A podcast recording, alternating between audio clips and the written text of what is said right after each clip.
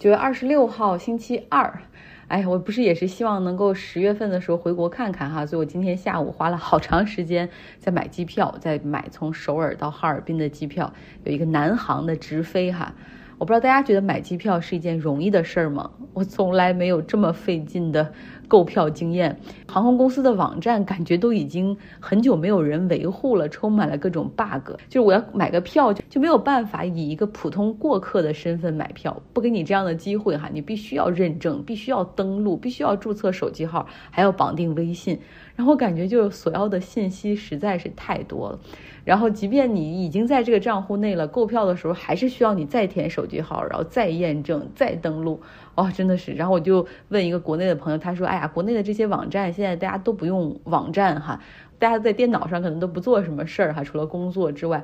呃，他说：“你试试 A P P 或者是微信小程序吧。”然后后来我就走向了这个 A P P 哈，下载、登录、注册、购买，然后到付费的部分又被卡住了，因为就是微信和支付宝是两种最主流的方式，然后之后他又提供什么云闪付、数字人民币，然后好不容易找到了信用卡添加的部分，但是呢，他这个支付的信用卡的过程也还是按照国内的卡片的设置，比如你还要绑那个身份证，你还要身份证号，呃，还要手机号，还要要让银行再给你发个验证码。整个系统的设置感觉非常的封闭，就是很典型的那种内循环哈，就想着怎么在国内的这个场景下用，考虑不到国外的用户，呃，而且还会感觉就是要太多的，就是他索要太多的个人信息、个人的隐私，哎，不过最后 anyway 我还是回到了这个网站上去进行支付哈，只有这个平台才支付这种外币的信用卡。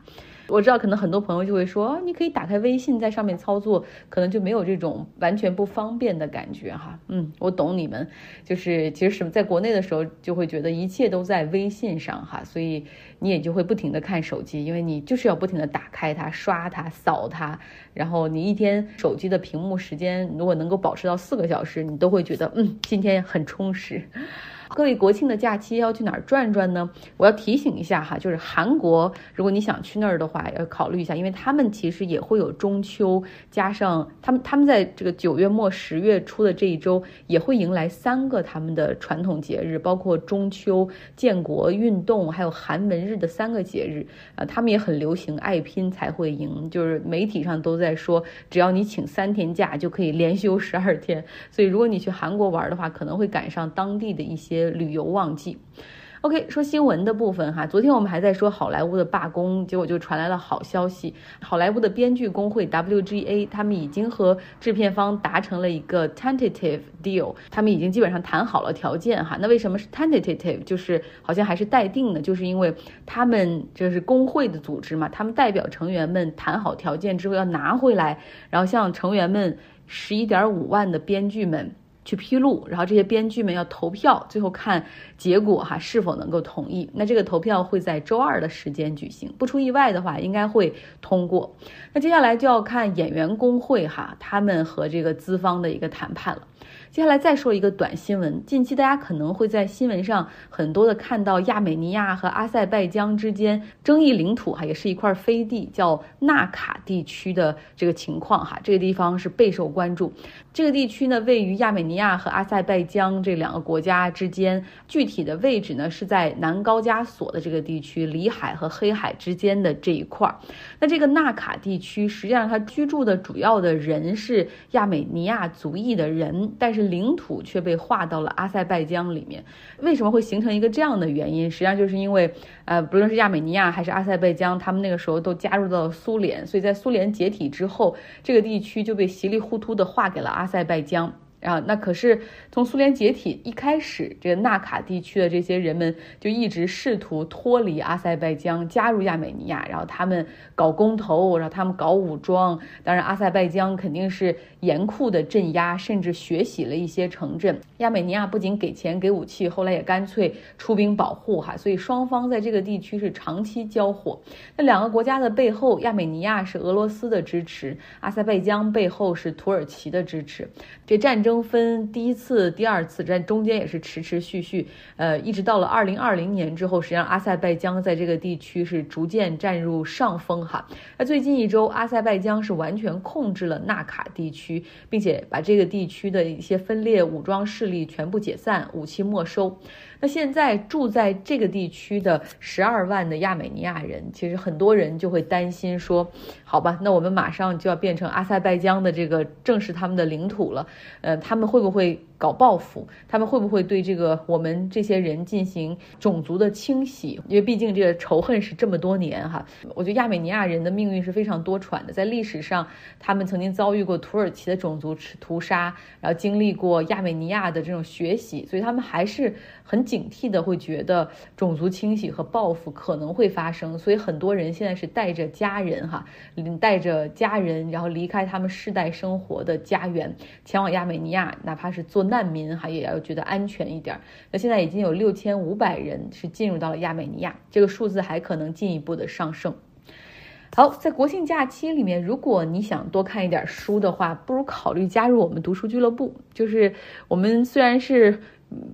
不会像那些其他读书俱乐部那样，不是给你讲书哈，我们会找一本书，然后定下来，然后大家一起按照一个节奏读哈，然后每一周公布一个阅读的进度，周末的时候我们进行讨论。我们接下来马上要开的这本书叫《马斯克传》，就是现在当红的这本，所以我们也可以娱乐一下自己哈，看看就是勇勇于创新走向。火星的这个世界首富到底在成长的过程之中有什么样的这种性格缺陷？哈，究竟是什么么样造成他的这个这个问题的？然后包括又是他怎么样在这个创新的路上哈，这个不管不顾的走下去。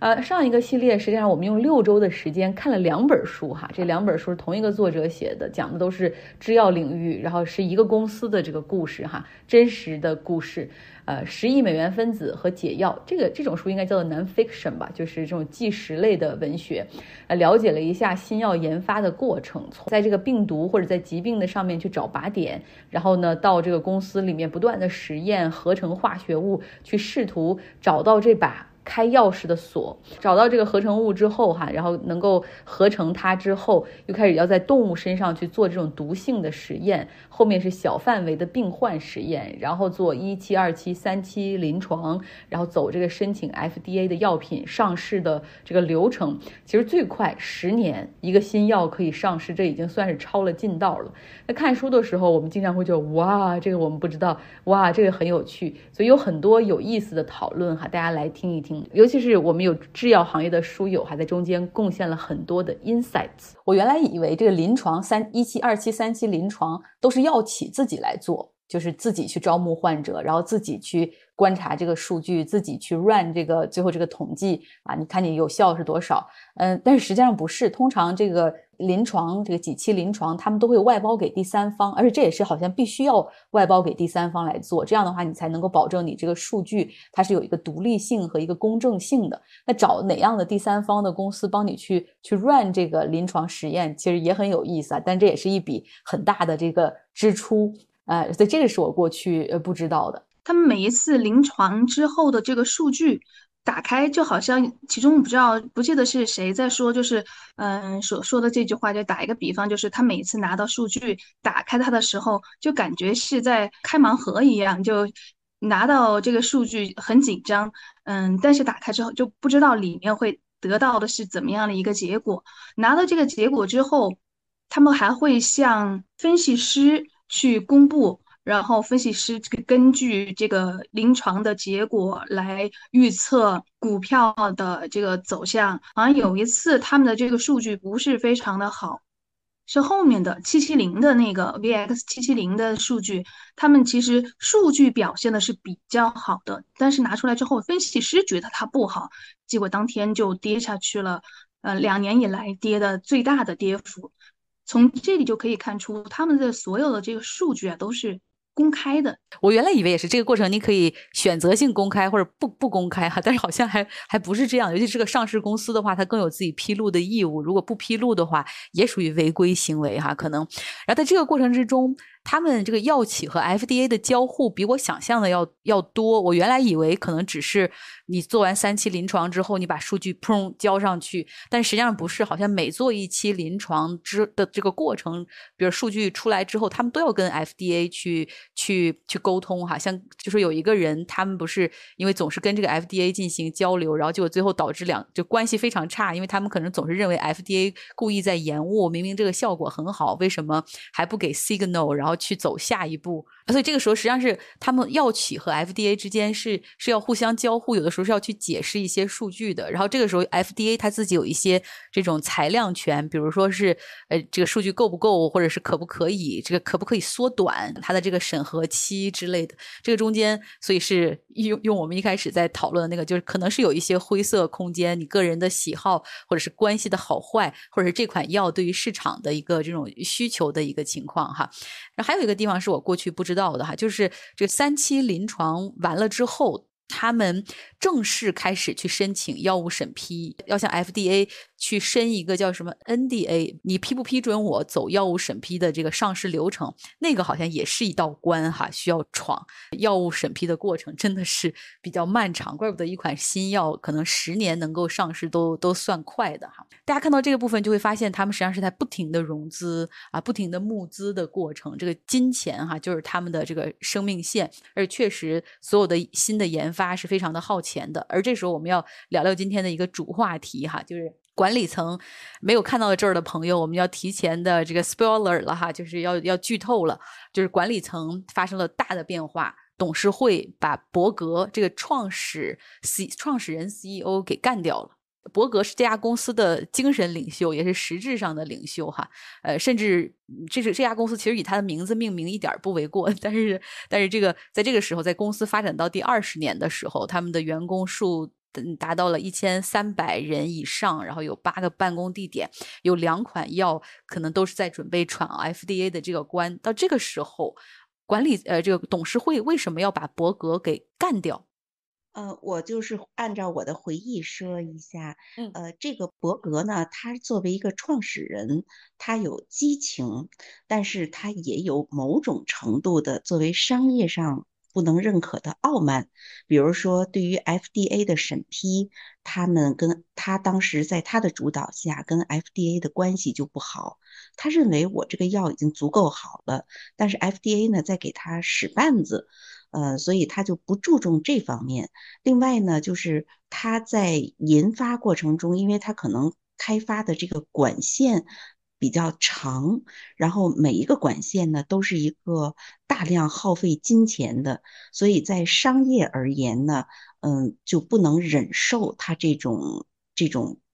大范围的一个研发。那在伯格的这个过程中呢，我就想到那个乔布斯，他也创始了苹果，但是在苹果上市了之后，他也被董事会。被剔除出来，但是伯格呢？这个目前因为他成立的时间可能相对还是短，伯格没有被请回去。而且我觉得伯格也是特别体面，就是他也表示了一些非常大的不满，比如说他认为这个公司成立这么长时间应该给这个 CEO 涨薪，但是最后并没有给他涨薪，而是被继任的这个埃门斯。就是一继任就薪资就很高，然后伯格在他们之后新药上市的庆祝会上，他说话也很幽默。他说：“我是伯格，我已经失业了，体面的方式来维护这个公司，就是他所有的目标都是我要让这个公司好。”好，谁愿意再说说为啥他被董事会干掉？而且这个地方其实还有点。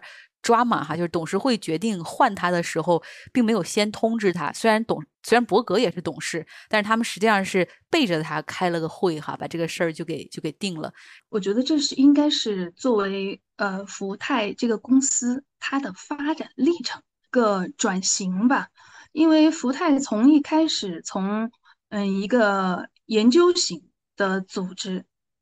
它从一个科研型的、研究型的研制药的组织，慢慢的就发展到不断的去壮大。你看它的这它的那个研究型研究的地点也在不断的增多，人员工作的人员也在不断的增加，然后部门也在不断的增增多，等等等等。呃，然后慢慢的发成为发展型的组织之后，它要药物发展、药物研制出来出来之后，后面就要进行一个销售了。那么公司是不是就要朝着一种商业组织的这样一个发展路线去运转、去发展了？那么慢慢的，公司的这样一种转型，嗯，也就决定了公司的这个执掌的 CEO 来也好，董事长也好，他需要在商业这一块儿比较。偏重一些，比较见长一些，因为我看到后面了，我觉得这个埃蒙斯在商业这一块儿，他的理念和他的一些具体的做法，可能就要比伯格这一块儿要要稍微的稍微的做的多一点，擅长一点吧。因为伯格从研研发药品这一块儿确实是非常非常的优秀的，这是一点。一点就是公司的发展的状态来看，第二点呢，也是从伯格他本人的状况来看，因为从公司发展研制这些药品，它是不断的需要资金，呃，而伯格当时是不断的去筹钱，然后他他的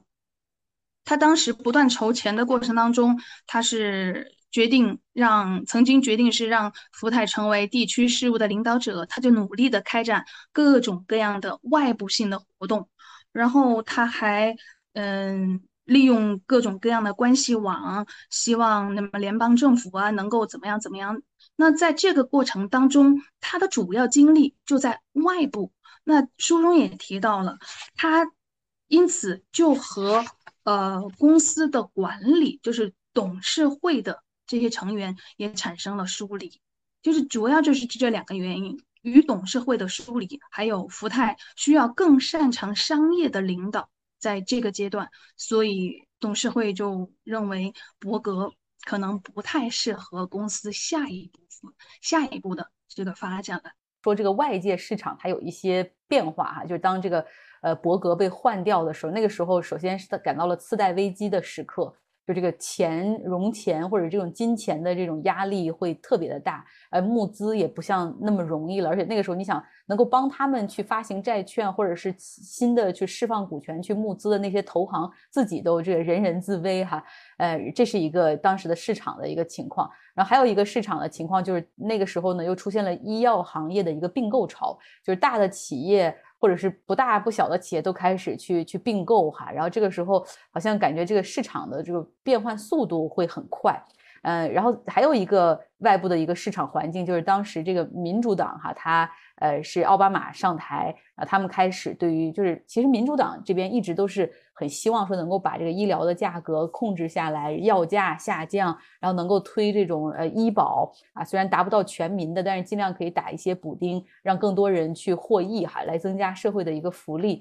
我觉得在普通百姓看来这是好事儿，对吧？把药药价降下来，但是对于这个行业来说，可能大家对于民主党都嗯至少是有保有警惕或者不太喜欢的。所以伯格在这个时候，他保留了在福泰的呃董事席位啊，他但是他撤出管理层，他后面加入到了生物科技这个 bio，就是一个非常强大的这种行业协会，呃，然后也搬到华盛顿 DC 去住哈，更多的去去希望影响这种政策的制定等等，呃，这个地方其实我们看到了，就是硬币的两边哈，或者是看起来好像有点矛盾，一个就是高昂的药价。还有一个就是把药价降下来的话，那么这个药药企的研发和创新的投入是否会减少？呃，我觉得是，就是说奥巴马希望降价，包括整个民主党的这个风格，甚至在早期克林顿时代也都是这个思路。嗯，我觉得大家可能看过那个。嗯，药神的那个片吧，就是里面讲的那个格列宁的那个药，然后把这个药企的代表的这个嘴脸刻画的特别的这个嗯不好，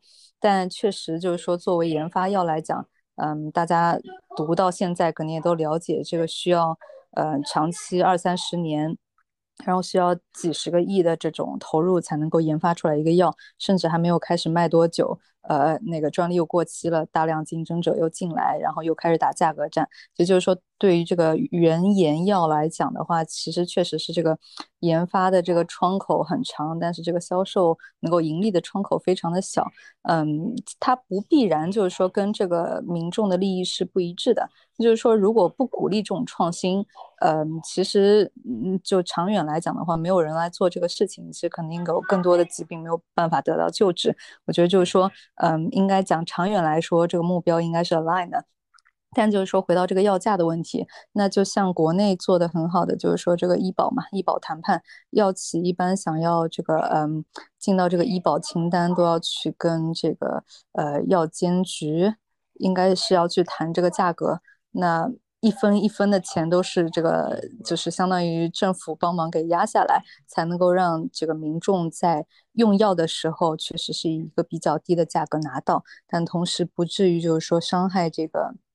嗯，就是说药企的利益太大，而且药企也有这个呃非常大的动力要进到这个医保清单，这样才能够让更多的人愿意去用他们的这个药吧。对，我觉得这一块还是挺有意思的，因为我记得当时二零一六年特朗普跟希拉里选的时候，啊，其实当时就是选情的前后的变化，对于医药股的造成了很大的波动。嗯，我觉得一个更大的命题值得考虑的就是说，嗯，比如说在博格这个案例里面，对吧？你说连一个医药公司的 CEO 和他的 board 的利益都不是一定一样，对吧？因为任何公司。它的第一要务是为股东赚更多的钱。那如果把它稍微放到更大一点的话，呃，市场经济能不能解决医药医疗问题？呃，我觉得是一个更有意思的命题，对吧？因为你要是在不仅是在中国，即便在美国，在二战以前，应该说市场化的医疗是基本上是不存在的，对吧？啊，所以这是一个比较比较晚晚近的事情，嗯。那这这个书呃，上一个书里面提到，二战期间他们呃，这个所有公司万众一心，也做出了很大的这个很快很大跨越的这种进贡献。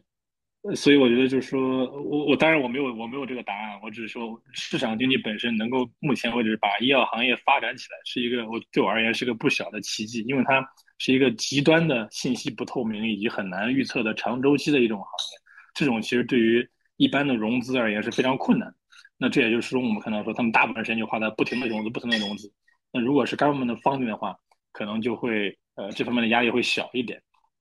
嗯，但其实呢，你说现在连火箭都可以是市场化商业融资来解决了，所以说我觉得对市场经济的力量还是不能不能小视。就是市场化的，就是从要价单从市场化来讲，它是追求利益最大化，那我肯定是要价越高越好。那从这个用户、那个消费者的角度讲，那肯定我是希望越低越好。实际上，这个叫什么？这是叫什么？经济学上都是，这是任何一种商品都必然有这样的一个，呃，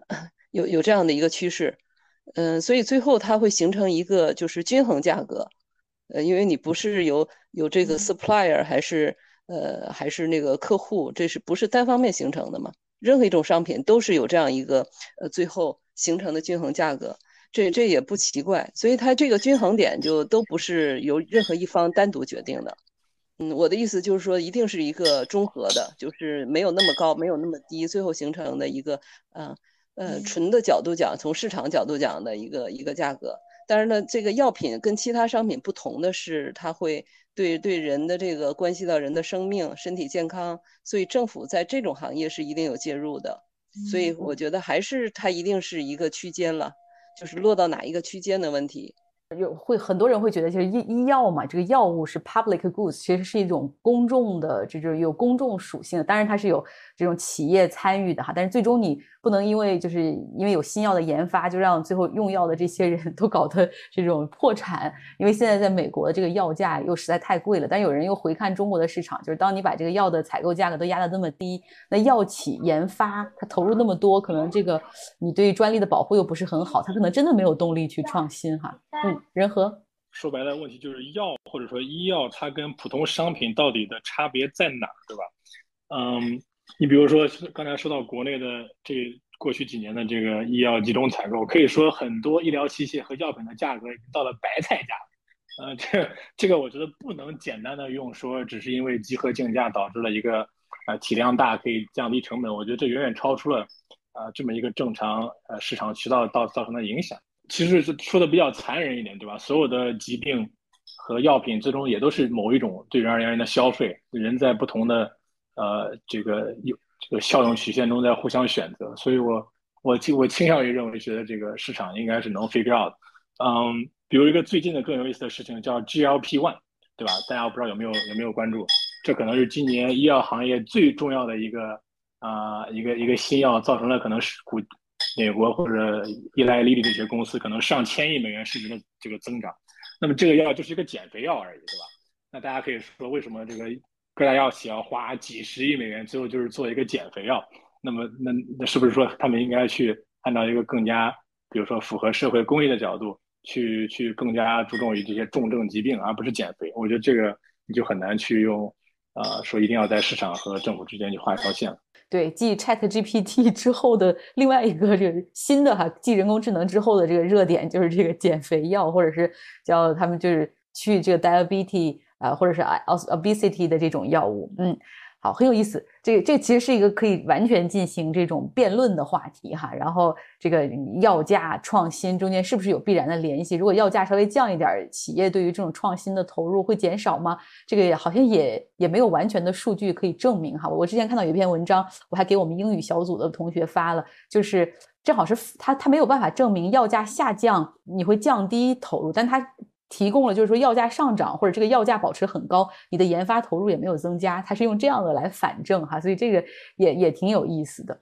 嗯，然后我们再再用几分钟的时间说一下这个这个公司哈，这个在创始人嗯管理管理层发生变化的时候，呃，这个埃蒙斯上任之后，马上哈对这个公司的架构进行了一个算是一个重组，然后他找来了一些呃人，比如说米勒好像是新人，他新弄过来的，然后做这种首席。首席科学家，然后负责研发和新药的这个上市，等于说所有的这种呃跟跟药相关的哈，就在于他身上。呃，原来的这个史密斯还是负责资本和融资。我看到这本书，大家也看到这个一开始就是原来他们。做金融比较厉害的这个奥德里奇，呃，在这本书的一开头，他后来就被换掉了，换成这个施密斯。我也后来看到这儿，慢慢也能理解，就是这个施密斯他有他自己很擅长的地方，他很擅长在这种就是这个公司上市之后，在这种公开市场上去操作，然后去跟这个投资者进行交流，然后跟这个呃市场进行去这种信息怎么样去。呃，什么样的时候去放什么样的信息，然后什么时候再去融资，用多少股什么的，呃，然后怎么样？这个可能是之前奥德里奇所不具备的哈。呃，可能有的时候公司发展到一定阶段，它是势必要就是要就要去换这种管理层的。然后还有一个就是很重要的就是这种销售团队的组建，就是原来也有销售团队，但是不会是现在这样，就是专门去打造一支呃从别的公司请来的这种精英团队的这种销售。精英，而且要建立起来，比如说美国各个区域的这种销售团队，那这个一下子上来，那人的规模就很大了哈。其实销售一般会比研发更大吧？研发的话，其实可能一个科学家带着他的一系列这个科学家，呃，就能够把这个东西闭门造车把它弄出来。但就是说销售，因为就要看哪个区域它要布开这个渠道嘛。就像北美的话，那可能是分这种，呃，这个比如说东部、西部、中间 Midwest 的这这这一些。然后像中国的话，可能也会分这种。呃，北区、南区，然后什么这种各种大区，那每一块地方，嗯，首先比如说这个“橘生淮南，则为橘”，对吧？就很多可能这个需要很多 local 的这些知识，所以就说它肯定是需要。嗯，本地区能够发展壮大一批队伍，然后去敲开这些医院的门，能够跟这些医生给他们这样一个呃这样一个 education，然后能让他们就是说慢慢的就是说了解这个原理也好，就是说慢慢的能在 prescription 的时候更多的加入这个药，当然希望尽量是一个合法的方式了。所以就是说，就像中国这些医药代表也是主要就是做这个销售的工作，嗯，从。那我本身是做法务嘛，法务的话，其实看到销售是很害怕的，因为就是说法务要管控风险，然后要保证合规，然后销售本质上跟他 我们跟他们的利益是相相对冲的。包括就是说在签合同的时候晚了一两天，可能会导致他们就是说这个嗯进度慢下来，就是说少少赚两天钱。然后包括就是说在他们做一系列行为，我们觉得可能越线了之后需要拦住，然后不让他们走这样一个路线，其实都是一个非常 bloody 的一个事情，就是嗯血战吧。所以就是说销售其实。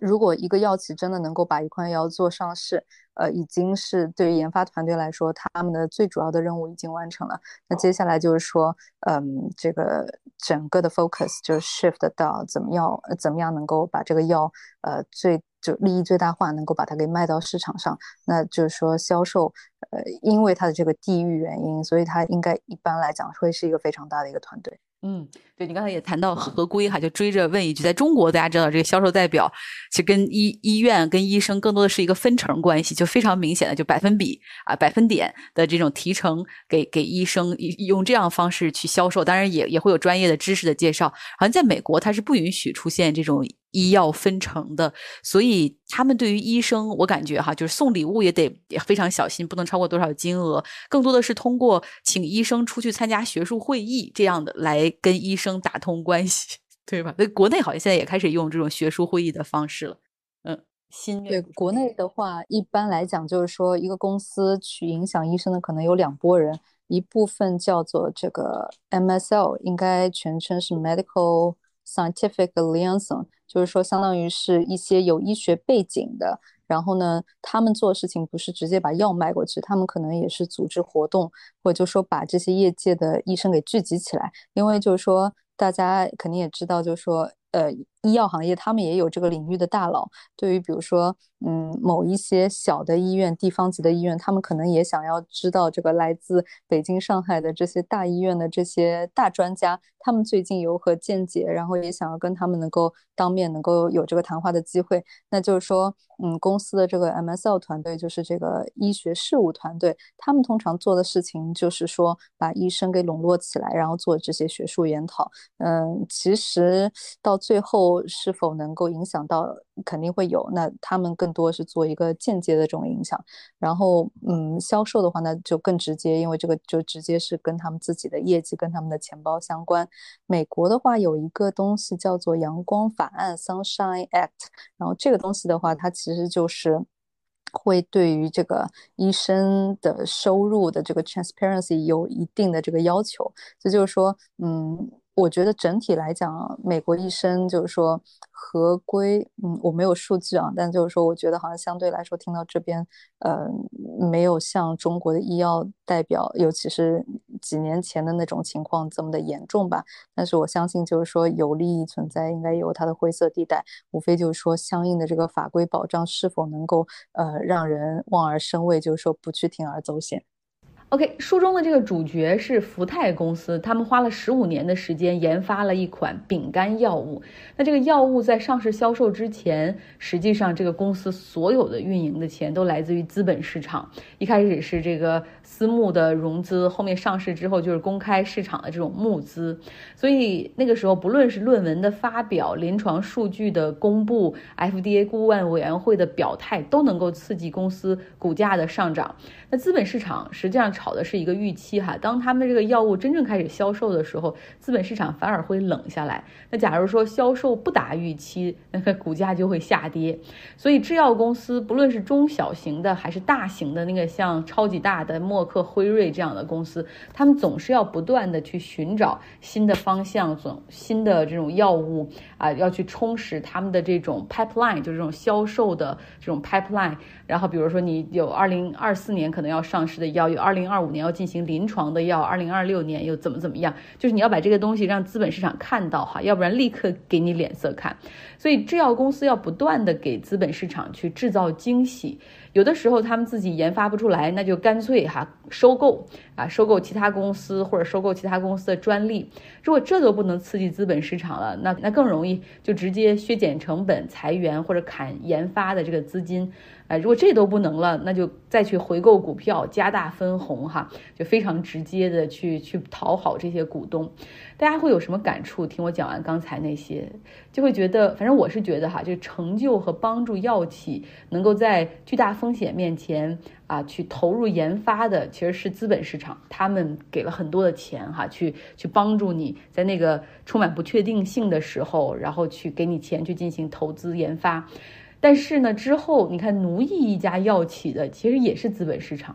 因为很多进入这个行业的人，他是抱着哈我要救人或者攻克疾病的这个理念，这种理想主义进入这个行业，希望寻找那款解药。但是干着干着就发现要去被迫干一些 incremental，就只不过是改善型的一些研发啊，因为你这样可以降低成本，对吧？呃，然后可能降低风险。然后另外还有像今年，比如说诺和诺德，它那个治糖尿病的药物一下子火了，因为变成了网红减肥药，甚至拉动了瑞典经济。然后你看，马上这个大的制药公司就跟上哈，李来就说别着急，我还有四到五款相似的药物要推出。所以你就会觉得，嗯，就为了好像为了讨好资本市场，就跑偏了哈。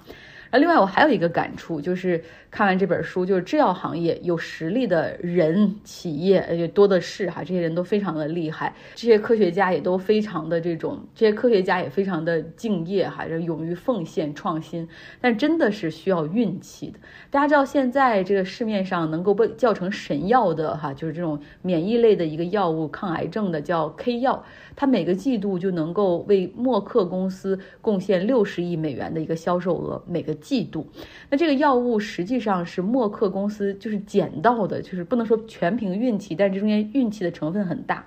呃，本来研发这个药物的是一家荷兰的制药公司，他们做的方向是风湿关节炎的药物。然后后来还没等着他们怎么开始要上市这个临床的时候，他们就被另外一家稍微大一点的公司叫仙灵宝雅给收购了哈。那这个新东家完全不重视买过来的这个项目，基本上就是一个半雪藏的状态。那后来这个仙灵宝雅又被默克这条大鱼，就是大鱼吃小鱼的这种默克给收购了。那默克干脆看了看这个药物，觉得哎就。风湿关节炎是吗？停掉算了，然后就把这个研发给停了。直到后面又过了一两年，哈，看到制药行业开始有各种各样的论文讨论，说免疫疗法治癌症啊很有效。然后默克翻了翻自己的这些项目里面，发现哎，这个被停止研发的项目有戏，赶紧恢复。中间有很多运气的成分，让他们获得了这款，现在成了这个公司 cash cow 的这个神药哈，制造了大量的这种盈利和利润。